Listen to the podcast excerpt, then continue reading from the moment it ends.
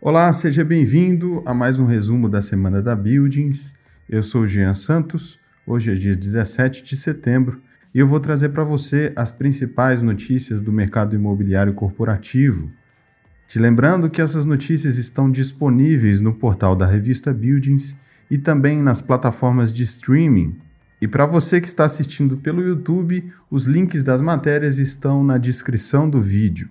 A nossa primeira notícia foi publicada no Pequenas Empresas Grandes Negócios. Estudo com 61 mil colaboradores da Microsoft sugere que o home office pode ser prejudicial para interações no trabalho. Por conta da crise de Covid-19, o home office passou a ser regra nas empresas de todo o mundo. Foi a maneira com que o mundo corporativo reagiu ao recrudescimento da pandemia para manter o funcionamento das operações. No entanto, há quem diga que o modelo à distância cause prejuízos. Um estudo divulgado na publicação científica Nature Human Behavior, com 61.182 funcionários da Microsoft, apontou que os colaboradores tendem a ficar mais isolados, menos dinâmicos e estarem menos propícios a interagir dentro da empresa. O levantamento foi divulgado pelo Business Insider. O estudo foi realizado com pesquisadores da própria Microsoft e cientistas da Escola de Negócios de Berkeley, na Universidade da Califórnia, entre dezembro de 2019 e junho de 2020, a partir da coleta de dados de mensagens instantâneas, e-mails, ligações e reuniões, além do monitoramento de horas de trabalho. Todas as informações foram mantidas em sigilo. A Microsoft entrou em regime 100% home office no dia 5 de março de 2020. Antes disso, apenas cerca de 18% do corpo de trabalho da Enterprise atuava de forma remota. O resultado mostrou que os colaboradores se comunicavam de forma menos frequente com aqueles com quem tinham laços fracos de interações. Da mesma forma, os funcionários da Big Tech gastavam, em média, 25% de tempo a menos colaborando com outros times internos e estabelecendo novas conexões. O professor assistente da Berkeley, David Holtz, avaliou, aspas, se uma companhia quer implementar o trabalho remoto, híbrido ou no escritório, é algo que terá de decidir baseado em uma série de fatores, incluindo se é seguro para os trabalhadores retornarem ao local físico. Fecha aspas.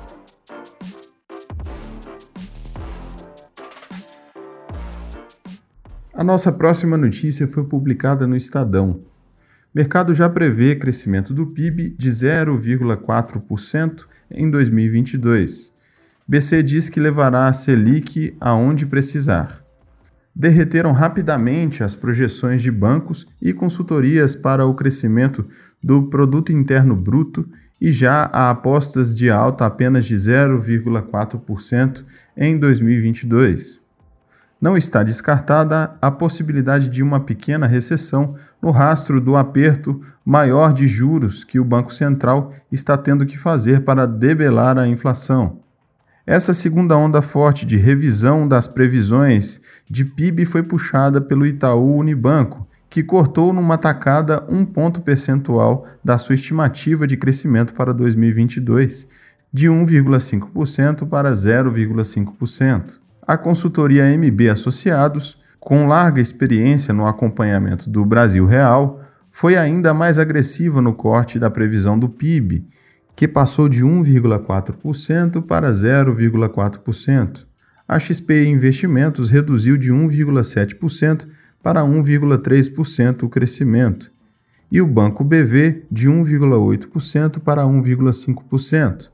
Na última segunda, o BTG já tinha reduzido a previsão para o próximo ano de 2,2% para 1,5%, porque espera juros mais altos, por volta de 8,5%, para reduzir a inflação. Se a Selic subir além dos 8,5%, o BTG avalia que terá que reduzir mais uma vez o crescimento de 2022. Pressionado pelo mercado e pelo governo com a disseminação e persistência da inflação, o presidente do BC, Roberto Campos Neto, disse que vai levar a Selic aonde for preciso para controlar a alta de preços, mas que não vai mudar o plano de voo de política monetária a cada número novo de alta frequência de inflação que for divulgado.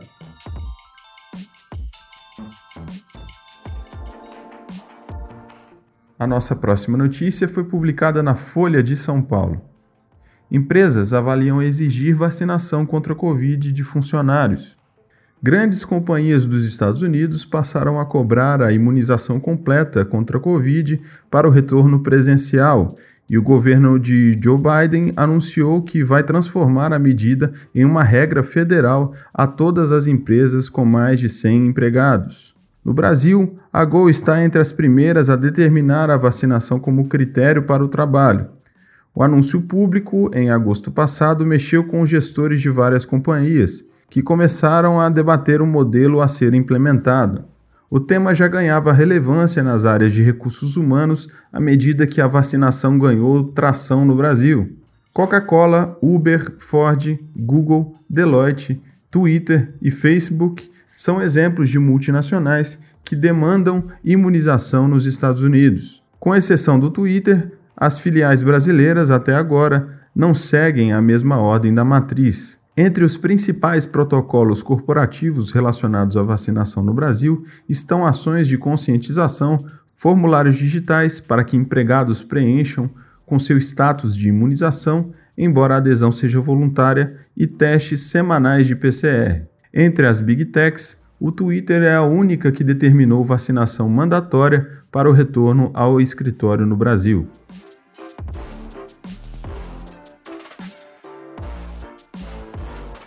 A nossa próxima matéria foi publicada no Brazil Journal. Votorantim paga 1 bilhão de reais por torre icônica e estreia em Properties.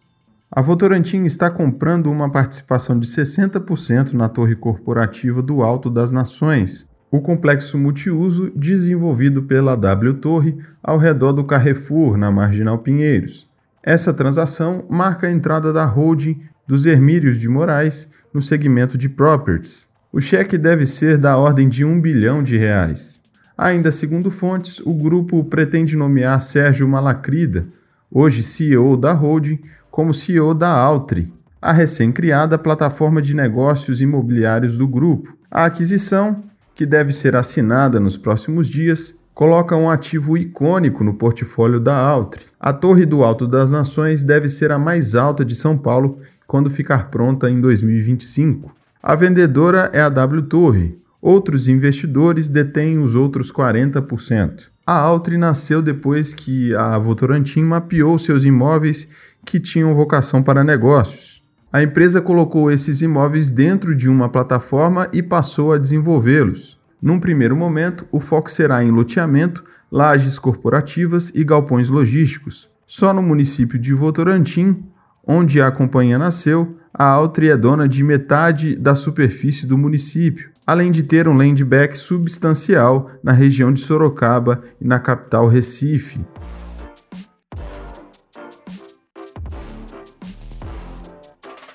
A nossa próxima notícia foi publicada na Folha de São Paulo. Aeroporto do Galeão prevê novo galpão para atender demanda logística do Rio. A concessionária Rio Galeão prevê inaugurar no fim de 2022 um novo galpão no terminal de cargas do Aeroporto Internacional Tom Jobim para atender a demanda logística do estado do Rio de Janeiro. O projeto, em parceria com a empresa do ramo imobiliário Hire Capital, abrange investimentos de 50 milhões de reais e deve gerar 1.800 empregos diretos e indiretos. Segundo a Rio Galeão, o espaço de alto padrão terá oito módulos com 40 docas em uma área de aproximadamente 30 mil metros quadrados. A concessionária diz que a expectativa para 2022 é seguir expandindo seu condomínio logístico. O novo projeto deve ter mais de 185 mil metros quadrados para a operação de cargas do aeroporto, alcançando 180 milhões de reais em investimento. E antes de finalizar, te convido para conferir os artigos e outros conteúdos publicados no portal da revista Buildings e também no nosso canal do YouTube. Nesta semana, a Buildings foi convidada para compor a mesa de discussão do evento Barzel Meetings, com o tema O Futuro dos Escritórios no Pós-Pandemia. Os empresários Nessim Sarfati da Basel Properties, Sérgio Atier, da Atier Von Hart, e Fernando Diziacas, da Buildings, apresentaram a discussão para o grupo de convidados. Como será a retomada e o futuro dos escritórios no pós-pandemia e quais são as expectativas para 2022? Para ficar por dentro, confira a cobertura completa do evento no portal da revista Buildings. Além disso, também publicamos um novo vídeo que trata de uma janela de oportunidades para o mercado de lajes corporativas em São Paulo. Se esse assunto te interessa, então não deixe de conferir no canal da Buildings no YouTube. Eu sou Jean Santos, vou ficando por aqui, te desejando, como sempre, um excelente final de semana e nos vemos na sexta-feira que vem. Um abraço e até lá.